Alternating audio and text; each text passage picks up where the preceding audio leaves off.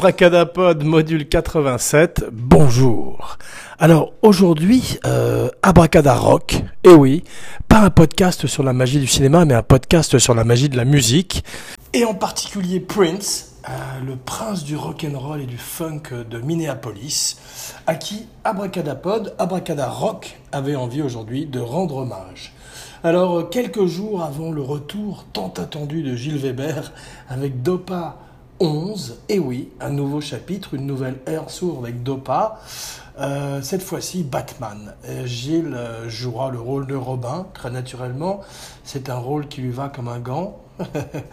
et euh, je serai Bruce Wayne, je serai plus triste, je serai dans ma Batcave, et tandis que lui sautillera à droite et à gauche tout en disant toutes sortes de bêtises qui ne cessent de m'amuser. Donc rendez-vous dans quelques jours pour Dopa spécial Batman. Mais aujourd'hui, euh, Batman, bien malheureusement, effectivement, Prince avait fait la musique du Batman de 1989 de Tim Burton, un des grands rendez-vous ratés de l'histoire du cinéma et de la musique. Euh, Batman, Prince, deux goûts euh, comme le peanut butter et le chocolat qui devraient aller merveilleusement ensemble et qui malheureusement euh, se, euh, se clashent, s'entrechoquent pour le plus grand des plaisirs d'Abracadapod qui pourtant était un grand fan, est un grand fan de Prince et de Batman.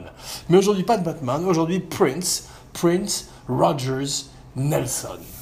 Alors, Abracadapod aurait rêvé de truffer cette émission de musique de Prince, mais à la manière de Metallica quand ils sont partis en guerre contre Napster euh, au début des années 90, Prince a toujours été, euh, à juste titre, euh, farouchement opposé au piratage et de façon très notoire aussi en guerre avec Warner Bros qu'il traitait d'esclavagiste. Et c'était la raison pour laquelle, à une époque, il avait changé de nom pour le Love Symbol, cette espèce de symbole imprononçable qui lui garantissait d'avoir les droits de tous ses disques. Alors aujourd'hui, euh, pas de musique de Prince. Euh, pour ça, euh, iTunes est votre ami. Effectivement, toute la discographie de Prince est, présente sur iTunes. Et d'ailleurs, aujourd'hui, nous allons la survoler avec amour, avec passion, car effectivement, Prince, pour le jeune abracadapod, quand il l'a découvert, était une synthèse de tous les musiciens qu'il avait aimés avant lui, de Jimi Hendrix à euh, James Brown, en passant bien sûr par une des facettes plus rock'n'roll, également de Prince et plus funky comme Parliament ou Funkadelic, une grande inspiration, ou même euh, euh, Graham, Larry Graham, qu'il reprendrait pour bassiste dans une grande partie de sa carrière. Alors, on va commencer par le début, c'est-à-dire effectivement à Minneapolis en 1958 au moment où le petit prince euh, naît à la vie. Cette ville dont le prince est un enfant. Donc euh, au début, le petit prince, euh, curieusement, s'oriente vers le sport. Effectivement, il est très athlétique et commence à faire du basketball. Alors malgré sa petite taille, à la manière d'un boxy avec les Lakers, il se faufile partout et est en fait un très très très bon joueur de basketball. Et en parallèle, s'est toujours intéressé heureusement à la musique. Effectivement, il est le fils d'un jazzman et d'une chanteuse qui, inspirait d'ailleurs euh, l'histoire de Purple Rain un peu plus tard, puisque c'est un couple qui se déchirerait devant le petit prince, dont c'est le vrai nom. Et euh, il joue très très tôt à la manière d'un Stevie Wonder, d'un prodige de la musique de tous les instruments. Et euh, au début des années 80, commence une carrière dans la musique. Alors, Abracadapod aujourd'hui, à la manière de Abracadarock, va euh, survoler un petit peu la carrière de Prince, euh, sa discographie depuis le premier disque jusqu'à peu près au moment où euh, Rock s'est désintéressé de Prince, soit parce que sa musique devenait plus difficile à trouver sur des websites particuliers, car il ne voulait pas partager online comme Rock l'a précisé auparavant, soit parce qu'effectivement les intérêts musicaux d'Abracadarock s'orientaient plus vers un un hip-hop plus gangster et euh, également un rock plus euh, sludge et doom à la manière de Down ou de Caius, la merveilleuse première, euh, une des premières formations de Josh Homme, qui maintenant est avec les Queens of the Stone Age. Voilà. Donc, au début, Prince, comme Stevie Wonder, joue tous les instruments. Alors, euh, pas de musique de Prince aujourd'hui, mais ça ne nous empêchera pas d'écouter d'autres choses.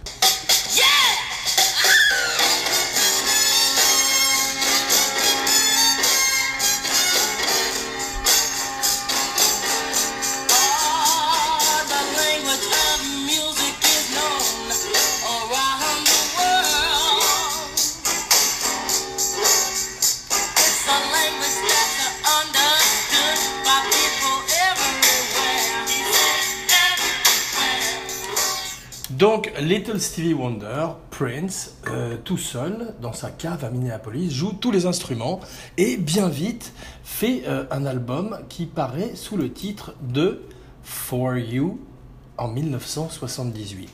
Alors, ce sont les balbutiements du petit prince. Avant que le prince, que la larve ne devienne un papillon, il y avait euh, un être proto-prince qui euh, effectivement jouait du funk tout seul, jouait tous les instruments, de la batterie, de la basse, et euh, donnait des chansons euh, qui étaient extrêmement funky avant d'être funk, et qui étaient dans un premier temps classées dans les radios rhythm and blues, RB en Amérique, car effectivement, à l'époque en particulier, la musique était extrêmement labellisée, étiqueté et euh, Prince, on le verrait par la suite, échapperait à toute catégorie, mais pour ça, il euh, devrait effectivement euh, changer de style et être d'une certaine manière le pionnier d'une musique sans couleur en Amérique.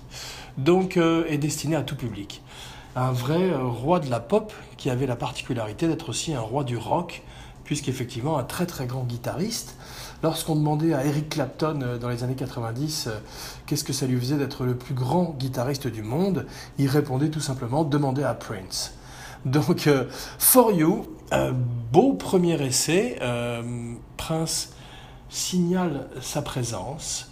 L'année suivante, il, se, il fait défriser ses cheveux et pose torse nu sur la pochette d'un album tout simplement intitulé Prince en 1979. Alors les chansons euh, s'affinent, mais ça reste encore un Prince qui ressemble un petit peu au, au Jimi Hendrix au moment où il jouait dans l'orchestre de James Brown, ou à Sly Stone avant qu'il ne devienne Sly Stone, c'est-à-dire, ou à Stanley Kubrick au moment de Fear and Desire et même The Killing, ou plutôt Killer's Kiss d'ailleurs, le premier, le premier film noir, eh bien c'est un prince qui se cherche, c'est un prince qui n'a pas encore sa voix, qui n'a pas encore trouvé euh, sa voix euh, ni en termes de personnalité ni en termes de musique, bien que euh, sa, sa, persona sexuelle est déjà très en place et qu'on voit que c'est une autre époque, c'est la fin des années 70, et un moment effectivement où il peut laisser libre cours à ses fantasmes et, surtout offrir sur euh, vinyle à l'époque un successeur à Rick James et à toute cette funk euh, très sexuelle, même Barry White d'une certaine manière, qui avait marqué les années 70 et en particulier le cinéma Black Exploitation, cher au cœur d'Abracadapod. Alors, l'année suivante, Dirty Mind, 1980, ça y est, boum, euh, Prince commence à s'affirmer comme un auteur, un auteur dans le sens cinématographique presque, à part entière, puisqu'il s'invente aussi bien un look euh, très excentrique, très osé pour l'époque, de ce petit, euh, de ce jeune euh, feu follet, cette luciole métisse, puisqu'il est à l'époque, il a un corps, il ressemble presque à Bruce il est très maigre, très petit aussi, et porte un foulard, un bandana autour du cou et un manteau pourpre qu'il rendrait célèbre l'année suivante avec Controversy. Alors, les manteaux pourpres sont chers au cœur d'Abracadapod. Le préféré d'Abracadapod est celui du Joker. Euh, Alex Delarge, dans Orange Mécanique, en porte un magnifique également. Et Prince a fait honneur, bien évidemment, à la couleur pourpre. Aujourd'hui, euh, une émission pourpre, donc effectivement, en hommage à Prince, au prince, au petit prince, non pas celui de Saint-Exupéry, mais celui de Minneapolis, dans le Minnesota. Alors, aujourd'hui, à Bracada Rock, un podcast sur la magie du rock and roll, de la musique, se baigne dans les eaux du Minnetonka, cette rivière sacrée dans laquelle Prince se baigne avec la très belle, la très désirable Apollonia, mais ne brûlons pas les étapes. Donc en 1980, controversie, Prince euh, établit de façon euh, impérial, royal pour un prince, euh, son image. Ça y est, euh, il euh, porte désormais un costume de dandy, se rapproche plus d'un petit lord Fauntleroy sexuel sous acide que du personnage trouble qui était catalogué dans les radios RB précédemment. Maintenant, il est de plein pied dans la pop music, demande à Warner Bros. de le promouvoir comme un artiste euh, sans frontières qui effectivement euh, traverse aussi bien le rock and roll que le funk, que la pop de façon aussi fluide que euh, sa sexualité à l'époque. Donc controversy, controverse, la couleur est lancée effectivement. Am I black or white? Am I straight or gay? Prince pose la question et se garde bien d'y répondre. Frustré par le manque de Prince, le manque de musique de Prince, euh, aussi bien dans le monde aujourd'hui que dans cette émission, Abracadapod va vous jouer un petit peu de Funkadelic.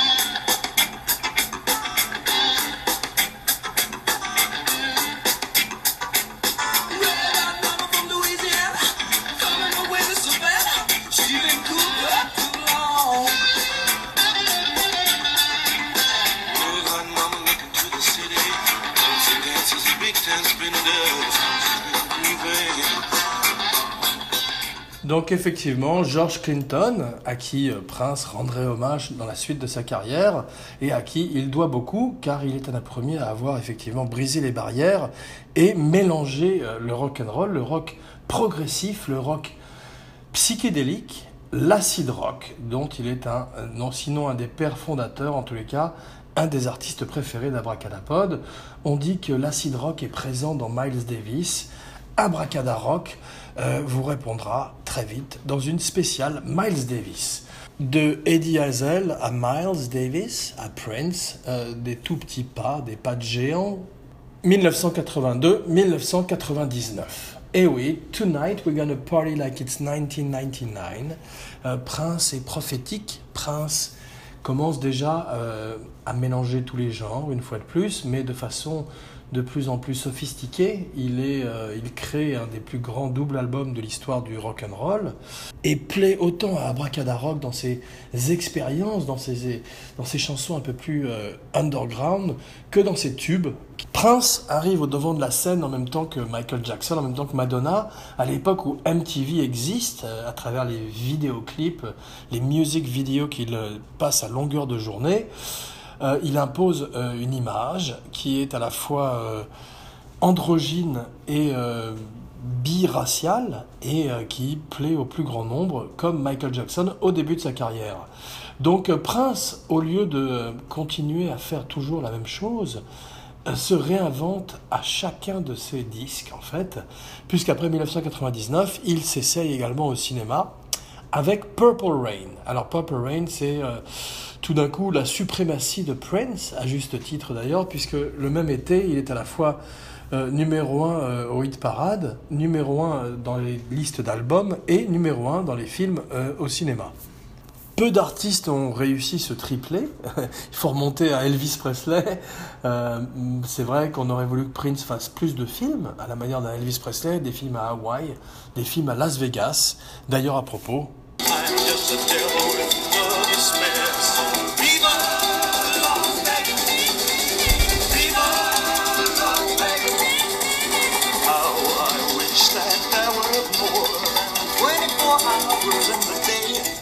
Mais où en étions-nous? Ah oui, Prince. Alors, le jeune abracadapod le découvre dans son adolescence au moment de Purple Rain. Effectivement, en 83-84, euh, Prince fait le doublé, l'album et le film, et euh, inonde le monde entier aussi bien de sa musique que de ses images, avec une espèce de, de jeune rocker boudeur qui tout d'un coup a des aventures euh, à Minneapolis et met effectivement le Minnesota sur la carte de façon spectaculaire. Il faudrait attendre plusieurs années et euh, avec Fargo pour voir euh, d'autres metteurs en scène mettre de façon aussi spectaculaire leur région sur la carte cinématographique du monde. Donc euh, après Purple Rain, Prince aurait pu faire une erreur, il aurait pu faire Purple Rain 2 mais non, il est, euh, il est très euh, à la recherche de nouveaux sons et s'intéresse effectivement tout d'un coup au rock psychédélique, au rock progressif et euh, offre l'album d'Abracadarock, d'Abracadapod préféré qui s'appelle Around the World in a Day 1985. Alors c'est vrai que pour faire mieux que Purple Rain, pour faire mieux que Darling Nikki, pour faire mieux que des chansons comme Computer Blue euh, ou comme euh, Let's Go Crazy, il fallait effectivement monter la barre très haut. Et Prince suit, s'amuse, sans drogue à l'époque, puisque malheureusement on dit qu'il est mort d'une addiction aux, narcoleptiques, aux opioïdes. Et il semble effectivement être addict au sexe dans ces années-là. Et quand on a découvert qu'il était addict aux médicaments à cause d'un accident de la hanche, eh bien, c'était une grande surprise, non seulement pour Abracadarock, mais aussi pour le monde entier. Donc, euh, Around the World in a Day euh, commence par une chanson qui s'appelle America. Abracadarock rêverait de pouvoir vous faire entendre America et vous invite à la découvrir de ce pas sur iTunes. C'est une chanson qui... Euh, pour la première fois, en tous les cas pour la première fois de façon un petit peu véritable, Prince s'adresse euh, à l'Amérique de façon euh, sociale, s'adresse au paysage de la culture américaine, de la pop culture mondiale, de façon politique. Et il l'a fait avec Annie Goes to Russia sur Controversy, mais là, directement, il parle non seulement des problèmes socio-économiques de l'Amérique, mais effectivement du problème de la drogue, et euh, peut-être donne un indice sur sa personnalité qui a échappé au monde entier. De même que euh, Michael Jackson a chanté une chanson qui s'appelle Morphine, dont voici un extrait.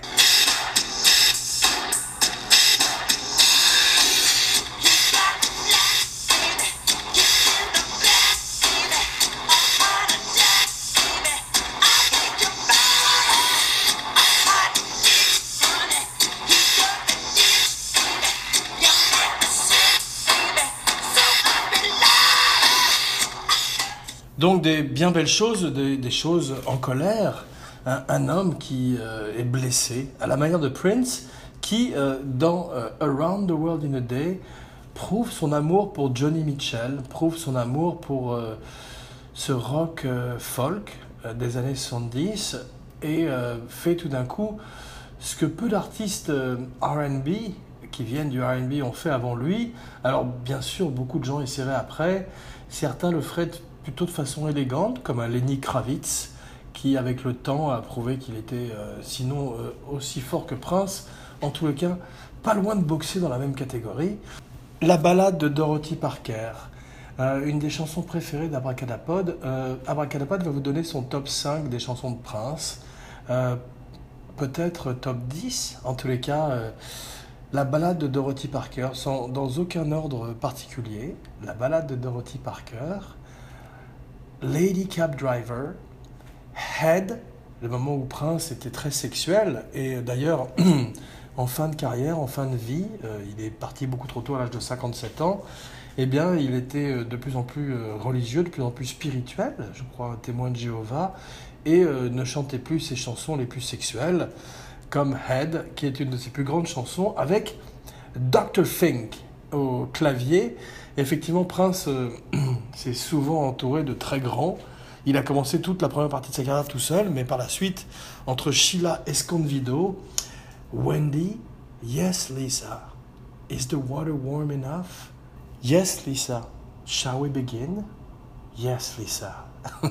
Donc, euh, plein de grands artistes, dont Dr. Fink, à qui Abracadapod voudrait rendre hommage aujourd'hui? C'est l'abracaractère musicien de la semaine, un très grand euh, musicien de synthétiseur qui a aidé à donner cette couleur presque new wave au son de Prince dans le début de sa carrière. Parade, Under the Cherry Moon, grand, grand, grand album. Euh, piètre film, un film dans lequel avec euh, Jérôme, Jérôme c'est le valet de euh, Maurice Day qui était dans The Time. Alors peut-être que The Time on peut trouver la musique sur YouTube. On va voir.